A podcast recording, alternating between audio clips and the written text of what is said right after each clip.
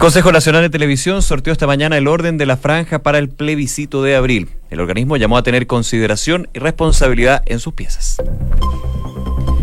Dos minutos faltan para la una. Muy buenas tardes. ¿Cómo están ustedes? Bienvenidos a una nueva edición de Noticias en Duna, partiendo con informaciones eh, de último minuto que está marcando la jornada del día de hoy. Tiene que ver con un contagio de este virus, el COVID-19, porque ya hay una chilena contagiada. Mediante un aviso eh, a la Cancillería chilena desde Japón, se habría comunicado sobre este caso de la chilena contagiada, que es, es una mujer tripulante del crucero que permanece en las costas de Yokohama, el Diamond Princess, nave donde ya se han cuantificado alrededor de 542 contagios y dos muertes. Las dos muertes son de nacionalidad japonesa. Esta información entonces fue ya confirmada por fuentes del Ministerio de Salud. Se da a conocer en eh, medio del retorno de la pareja de pasajeros chilenos, eh, quienes eh, emprenderían durante la jornada de mañana su retorno desde el país asiático a Chile. Y aunque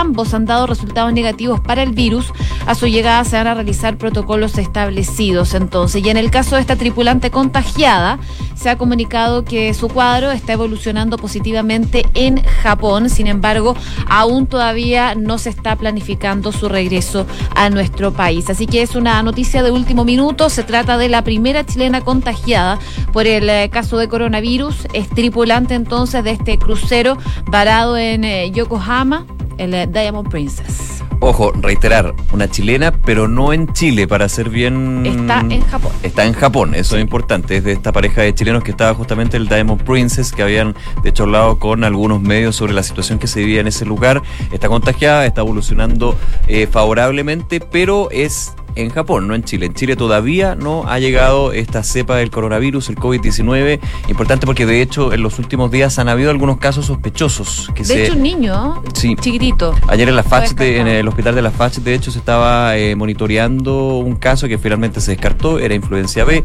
El día de hoy también había un caso que está en, el estudio, en el bio, bio mm. dentro del protocolo de esta alerta sanitaria que está establecida en Chile. Así que como tú decías, José, ya hay una contagiada eh, chilena con COVID 19 dentro del inmenso número que ya existe, más de 70.000 de hecho a, nivel, eh, mundial. específicamente en China por supuesto, pero está en Japón ella, no está en Chile, todavía no ha llegado este virus hacia acá. Así que información de último minuto que le estamos contando aquí a esta hora, siendo la una de la tarde con un minuto. ¿Cómo están? Gusto de saludarlo. Gusto de saludarlo, sí. Un poco tarde, después de toda la introducción del coronavirus. No, pero está bien, por la información del minuto que había que contar. Oye, eh, les cuento también en cuanto al pronóstico del tiempo, porque hay eventos de altas temperaturas máximas desde la región de Coquimbo hasta la región de los lagos. Es grande el tramo que abarca esta ola de calor. Y si nos vamos al detalle, en Santiago les cuento que a esta hora hay 30 grados de temperatura, pero se espera una máxima de 34 para esta jornada. En Viña del Mar y Valparaíso, 15 grados a esta hora, máxima de 18. Allá se espera nubosidad parcial durante toda la jornada. En Concepción, 25 grados. Para hoy se espera una máxima de 30, bastante alta la temperatura en Concepción que se espera para la tarde principalmente del día de hoy. Y esto además se suman vientos de entre 25 y 40 kilómetros por hora. Ahí entonces hay que tener cuidado sobre todo con los incendios forestales. Y si nos vamos a Puerto Montt a esta hora 17 grados, la máxima va a ser de 21 para esta jornada, pero ya a partir de mañana empiezan a aumentar aún más las temperaturas en Puerto Montt, como lo hemos venido diciendo durante los últimos días. Para el viernes y el sábado las máximas van a estar en torno a los 28 grados. Y yo les cuento lo que pasa en las calles de Santiago. A esta hora, por ejemplo, en la costanera norte hay una información desde su cuenta de Twitter que dice precaución, accidente en túnel Kennedy en dirección al oriente por pista derecha, reducir la velocidad, eso en eh, costanera norte. Además, en la autopista central hay un vehículo ya retirado, la ruta 5 al sur, sector pasarela Ismael Valdés con pista derecha habilitada, ningún problema en ese sector. Eh, Carabineros de Chile informa que hay un vehículo con fallas mecánicas en la ruta 5 sur, pasado Carlos Valdovinos, en la comuna de Pedro Aguirre de ocupar la pista derecha y eh, hace algunos minutos también en la costanera norte, ahí en eh, Túnel Kennedy, lo que estábamos contando, un camión detenido en ese lugar, así que atención con eso. Además, otros dos puntos, un poste chocado en Blas Vial con Catalina Kleinman en la comuna de La Cisterna y un vehículo detenido en la ruta 5 al norte, sector Hierbas Buenas.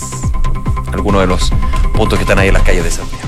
Una con tres minutos, revisamos las principales informaciones en los titulares. La vocera de gobierno Carla Rubilar volvió a mostrar su apoyo al ministro Lucas Palacios en el marco del caso MOP de la Araucanía, señalando que no ha existido ninguna duda en su actuar y por lo tanto se mantiene el respaldo. La ministra Rubilar además señaló que parte de los que están eh, formalizados por cohecho están con arraigo nacional o firma mensual y son por las denuncias que se hicieron. Por su parte, Gustavo Asbun anunció que suspenderá su militancia en la UDI tras verse involucrado en un caso de presunta corrupción en el Ministerio de Obras Públicas.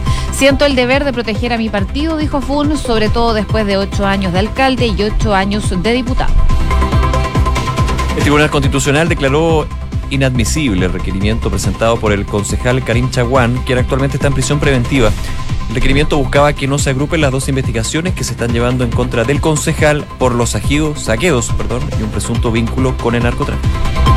Hoy el Consejo Nacional de Televisión hizo el sorteo del orden de aparición en la franja televisiva del plebiscito del 26 de abril. En esa línea, el primero que va a aparecer será el Partido Republicano de José Antonio Cast, seguido por los partidos de Chile Vamos. Además, en la instancia, la presidenta del organismo, Catalina Parot, llamó a los representantes de los partidos a respetar el correcto funcionamiento de los servicios de televisión y los valores como la democracia, la paz, el pluralismo y la dignidad. El intendente de Valparaíso, Jorge Martínez, comentó las principales medidas de seguridad que se van a tomar durante los días del Festival de Viña del Mar, además de detallar en qué consistió el hallazgo de elementos con material acelerante en el predio que circunda el recinto, la Quinta Vergara. En esa línea, Martínez indicó que las medidas de seguridad son las mismas que se toman todos los años y que el hallazgo de este líquido inflamable no se ha podido determinar que haya sido guardado para el festival.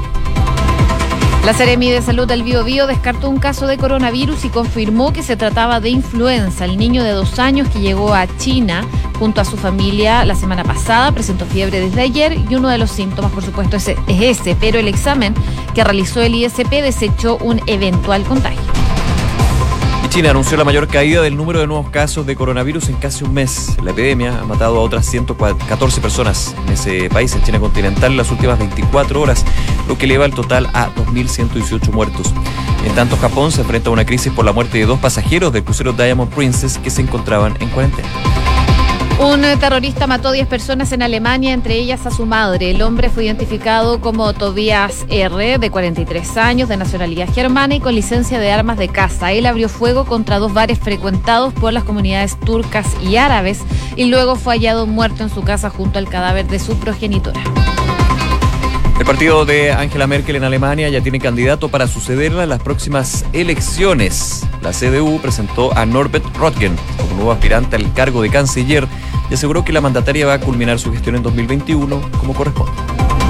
El líder opositor venezolano Juan Guaidó denunció que efectivos de la Dirección General de Contrainteligencia Militar ingresaron a su casa, a la casa más bien de su tío Juan Márquez, y ya allanaron varios artículos de su vivienda ubicada en Caracas. El operativo ocurrió cerca de las 6.20 horas de nuestro país, de la mañana, y de acuerdo a lo informado por su abogado Joel García, en el lugar se encontraba la esposa de Juan José Márquez y sus dos hijos menores. En el deporte, hoy a partir de las 19.15 horas, Palestino recibe en el Estadio San Carlos de Apoquindo a Guaraní de Paraguay. En el encuentro, los árabes buscarán dar el primer paso a la fase de grupos de la Copa Libertadores de América. Y Tomás González quedó fuera de la final de suelo de la Copa del Mundo de Gimnasia que se celebra en Melbourne, en Australia. Con esto, el gimnasta chileno desperdició una de las cuatro chances que tenía para clasificar a las Olimpiadas de Tokio 2020.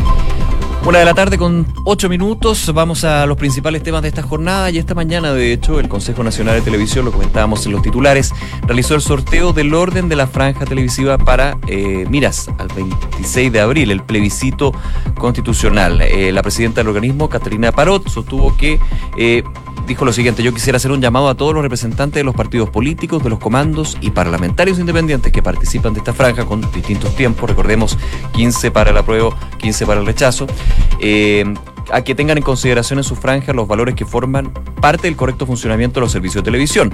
Valores como la democracia, la paz, el pluralismo, la protección de la dignidad y de las personas. Esto también cuando se definió cuál va a ser el orden entonces de eh, las distintas piezas audiovisuales que van a estar dentro de la franja televisiva en los dos bloques horarios diarios a partir del 27 de marzo. Claro, el sorteo arrojó que para el primer día serán las campañas por el tipo de órgano que se quiere para redactar una nueva constitución. Lo primero que saldrá en la franja, la cual se va a transmitir desde el próximo 27 de marzo, en todo caso, hasta el próximo 23 de abril. Y en este caso, primero van a aparecer los partidos que optaron por la convención mixta constituyente. Y en el siguiente orden, Partido Republicano, la UDI, Evópoli y Renovación Nacional. Así que la franja va a partir eh, en ese horario con el Partido Republicano, entonces con la opción que ya conocemos que tienen, que es el rechazo. Luego será el turno de quienes adquirieron a una convención constituyente en el siguiente orden.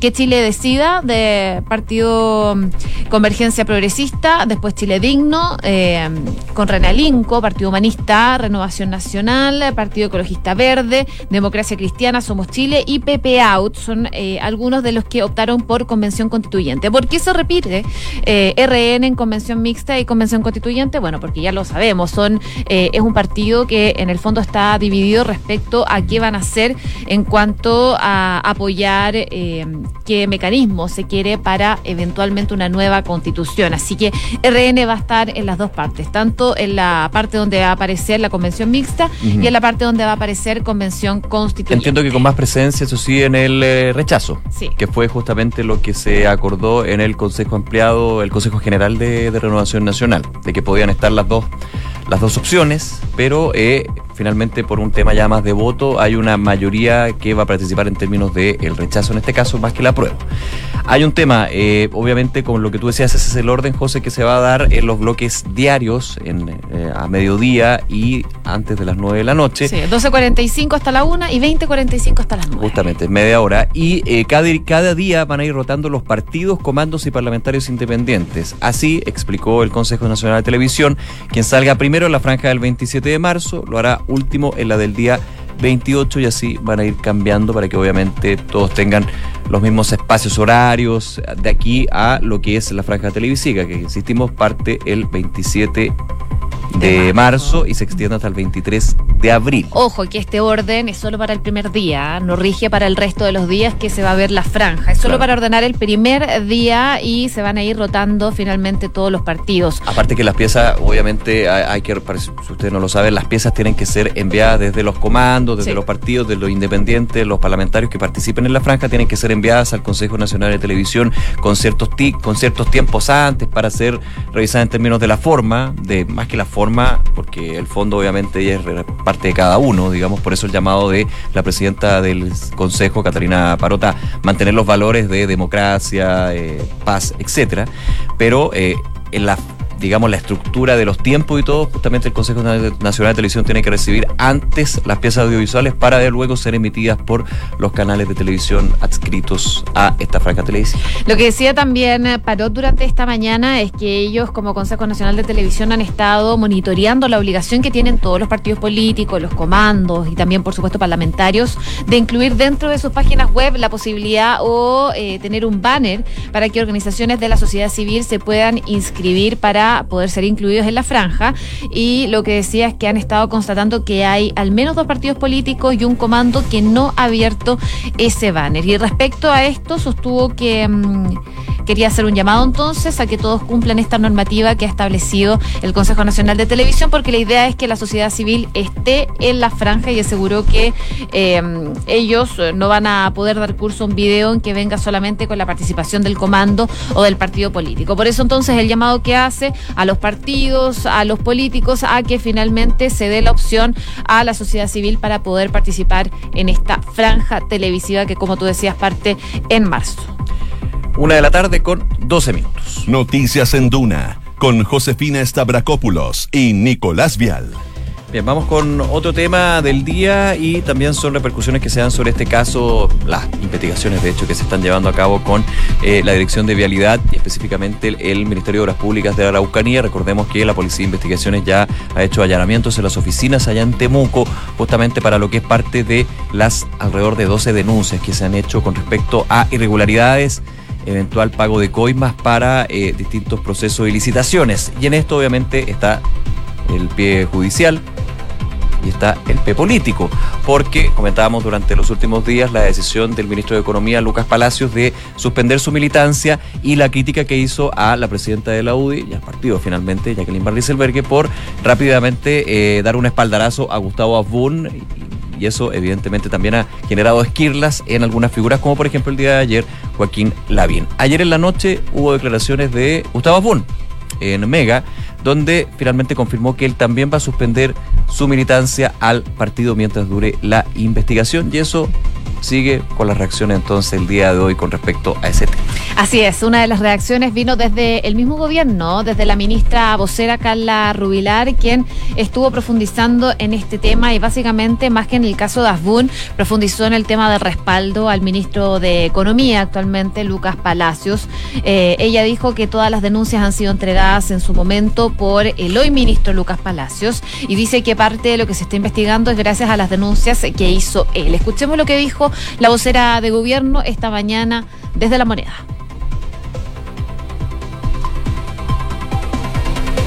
Estamos con problemas entonces con, eh, con ese audio, pero les podemos contar que parte de lo que decía la vocera de gobierno Carla Rubilar durante esta mañana es que él ha tenido una postura bastante dura respecto de cualquier irregularidad. Ahora sí podemos escuchar la, la, lo que dijo la ministra Carla Rubilar. Nosotros como gobierno eh, lo hemos dicho de forma fuerte y clara, respaldamos al ministro Lucas Palacio, hemos revisado todos y cada uno los antecedentes, creemos que el ministro ha actuado de forma proactiva, transparente, ha sido él quien ha denunciado eh, hechos irregulares, tuvo tolerancia cero en las materias que recibió como denuncia mientras fue subsecretario de Obras Públicas y por supuesto que es la misma tónica que hoy día tiene como ministro de Economía y por lo tanto no han cambiado las circunstancias, al contrario, se han reforzado los antecedentes y el gobierno mantiene, sin lugar a dudas, el respaldo que le ha dado desde el minuto uno a su ministro de Economía, Lucas Palacio. Y en ese entendido, por supuesto que la decisión que él ha tomado personal de suspender su militancia es una decisión que le corresponde a él, como particular, es una relación que tiene él como ministro con su propio partido y a la cual el gobierno no le corresponde pronunciarse. Ahí están las declaraciones de la ministra Rubilar, claro que dice que el gobierno no, no, le corresponde pronunciarse, con la clave evidentemente de que dejar que las instituciones funcionen, pero igual la ministra Rubilar dice se han entregado más antecedentes, se han reforzado los antecedentes, entonces finalmente dice no nos pronunciamos sobre el fondo, pero sobre una de las figuras que está eh, relacionada de alguna u otra forma a este caso, que sea o no, eso ya es parte de la investigación, eh, le da un, respaldo, que es evidente en todo caso, es evidente y expresado desde el primer minuto. Y eso también ha sido parte de la discusión política con respecto a cuando te relacionan con un caso así. Por eso la suspensión de militancias, por eso lo que sucedió ayer con el diputado Gustavo Afun, que algunos dicen... Eh, perdón, exdiputado, muchas gracias. Eh, que suspende la militancia, algunos dicen un poco atrasado, digamos, podría haber sido antes, dicen algunos, pero finalmente termina haciendo ese punto. Y hoy, de hecho, con respecto a la situación de Abun, y ya había, se le había preguntado por la situación de Lucas Palacios, se le consultaba a Jorge Fuentes, secretario general de la UDI, eh, en la determinación del exdiputado y dijo lo siguiente, valoramos la decisión del militante Gustavo Abun de suspender su militancia en la UDI. Me encanta cuando hablan del militante, como que empieza a, cambiar la forma de decir las cosas, no el exdiputado, el militante. Bueno y su militancia en la UDI. Es una decisión personal. Ahora lo que esperamos es que las instituciones, en este caso el Ministerio Público, que tiene que investigar las graves presuntas denuncias de irregularidades, que ocurrieron en la Araucanía para así llegar lo antes posible a esclarecer la verdad sobre este hecho. Oye, se le preguntaba también a la vocera de gobierno sobre posibles irregularidades en el MOB, no solo en la Araucanía, sino que en otras zonas eh, del país. Y lo que decía la vocera es que ellos tienen antecedentes eh, que en este minuto solo tiene que ver con la Araucanía.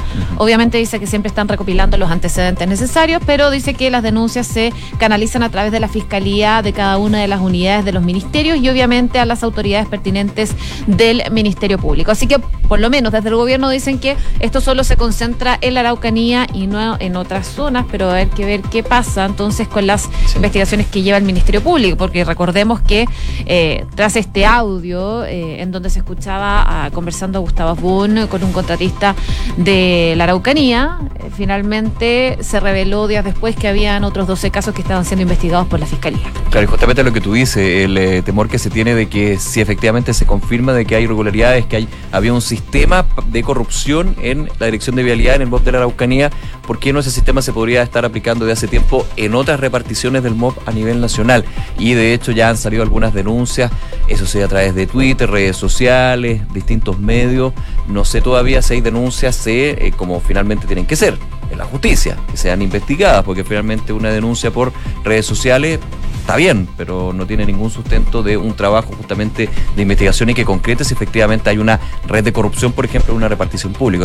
Hay, que tener mucho cuidado con eso. Oye, rápidamente vuelvo al tema político porque decíamos que ayer Joaquín Lavín eh, generó algo de ronchas en la UDI eh, por eh, de alguna manera ir totalmente en la otra vereda de la presidenta de ese partido y se le preguntó al secretario general de la UDI por las declaraciones de Joaquín Lavín y dijo que no son tan distintas a las que se ha transmitido en general en la UDI.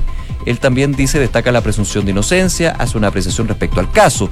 Yo no veo diferencia, al contrario, Joaquín Lavín es un dirigente muy respetado, muy querido por la UDI. Yo creo que eran bastante distintas las declaraciones que entregó al principio la presidenta de la Unión Democrática Independiente. Pero bueno, depende cómo cada uno lo mire o cómo cada uno lo escuche. Una, con 19. Una con 19. Escuchas Noticias en Duna con Josefina Stavrakopoulos y Nicolás Vial. Y nos vamos a Alemania porque sucedió un ataque terrorista, por lo menos así lo están catalogando en la prensa. Al menos nueve personas murieron y cuatro han resultado heridas en dos tiroteos registrados eh, ayer miércoles por la noche eh, al oeste de Alemania, mientras que otras dos personas, entre las cuales se concentraría el presunto autor de los disparos y su madre, fueron encontrados sin vida. Así que el autor material de este tiroteo, que como contábamos en titulares tenía licencia, de arma de casa, se encontró muerto eh, en su residencia con su madre. Fuentes policiales dijeron que con toda probabilidad la persona hallada muerta en su domicilio por fuerzas especiales de la policía es el autor de la matanza, dijeron desde la policía, eh, y fue identificado como Tobías R, de 43 años hecho que ocurrió entonces durante la noche del miércoles en dos tiroteos registrados en bares orientales de eh, esa zona. Así que es lamentable la situación que se vivió durante la noche del día de ayer. La Fiscalía Antiterrorista anunció hoy día que están asumiendo esta investigación de los dos ataques eh, sospechosos de tener una motivación xenófoba. Así que es parte de la investigación que se está desarrollando en Alemania. Pero también habló Angela Merkel. Habló Angela Merkel eh, apuntando justamente a ese punto, porque decía que era muy pronto para confirmar los antecedentes de este acto, de este incidente, pero que se estaban investigando. Sin embargo, ya preliminarmente, como tú decías, José, se entiende que el atacante habría tenido motivos de ultraderecha y justamente las declaraciones de la canciller alemana apuntaban a eso. Dijo lo siguiente, el racismo es un veneno, el odio es un veneno y este veneno existe en nuestra sociedad. Esas fueron las palabras de Angela Merkel en una conferencia de prensa. También hubo declaraciones del presidente alemán, Frank Walter Steinmeier, que dijo, con horror me enteré del acto terrorista en Hanau. Mis más profundas condolencias van a ser las víctimas y sus familias. Espero que las personas heridas tengan una pronta recuperación. Además agregó, estoy de parte de todos quienes son amenazados por actos racistas. No están solos. La gran mayoría de la población en Alemania condena este acto y todas las formas de racismo, odio y violencia, así que ya por lo menos desde las máximas autoridades del Poder Ejecutivo allá en Alemania se va confirmando justamente la la motivación que habría tenido esta persona para eh, dar muerte y herir a las personas justamente que estaban en ese lugar. Así es, lamentable la situación entonces eh, con este ataque terrorista, como ya lo han eh, calificado las autoridades de Alemania, y ya dicen que es un ultraderechista quien mató a estas nueve personas en estos dos tiroteos que, por supuesto, tienen conmocionado a Alemania y también en el marco de elecciones eh, que se vienen prontamente. Recordemos que Angela Merkel deja su cargo en 2021 y hay un favorito para que la suceda, eh, algo que era bastante complicado. ¿Te acuerdas que había una mujer que iba a reemplazar a Angela Merkel y que finalmente se baja, de esta carrera y que pone ahí en suspenso la carrera ahí para ser canciller en Alemania y hay un nuevo candidato, pero este tipo de situaciones, por supuesto, siempre enmarcan lo que son las carreras políticas, sobre todo en Europa. Y esto con lo que también representa hoy la figura de Merkel, porque recordemos que el año pasado lo comentamos varias veces y se dieron en varios videos a través de las redes sociales y a través de los medios internacionales de la duda que se tenía sobre la situación de salud de la canciller alemana. Si efectivamente iba a terminar su mandato en 2021. 2021, claro, las, elecciones son este año.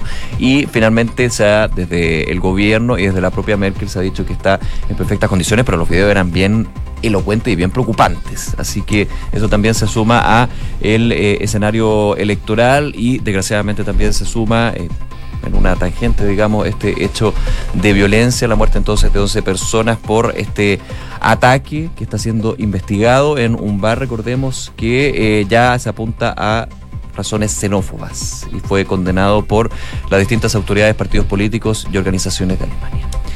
Una de la tarde con 23 minutos, hacemos un resumen de las principales informaciones en los titulares.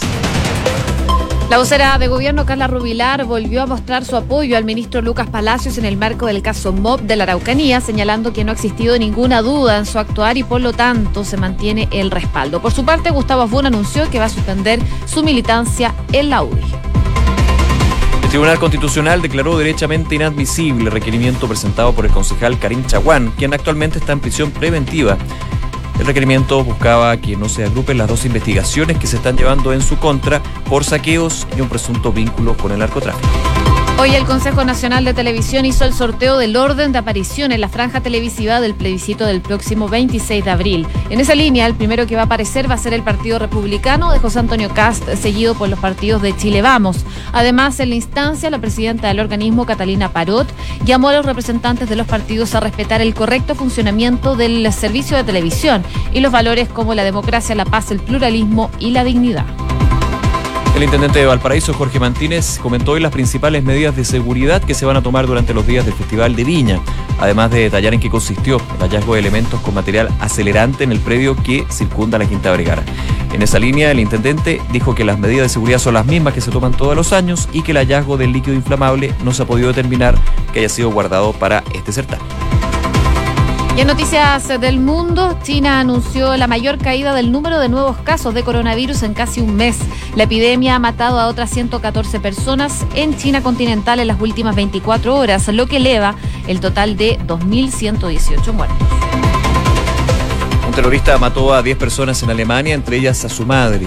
El hombre fue identificado como Tobias R., de 43 años, de nacionalidad germana y con licencia de armas de caza abrió fuego contra dos bares frecuentados por las comunidades turcas y árabes en Hanau y luego fue hallado muerto en su casa junto al cadáver de su progenitor. Y en el deporte, hoy a partir de las 19.15 horas, Palestino va a recibir en el Estadio San Carlos de Apoquindo a Guaraní de Paraguay. En el encuentro, los árabes buscarán dar el primer paso a la fase de grupos de la Copa Libertadores de América. Una de la tarde con 26 minutos les contamos que Inmobiliaria Armas, empresa líder en la industria con más de 50 años de trayectoria, te invita a conocer e invertir en sus múltiples y atractivos proyectos inmobiliarios de alta plusvalía. Conoce más en iarmas.cl.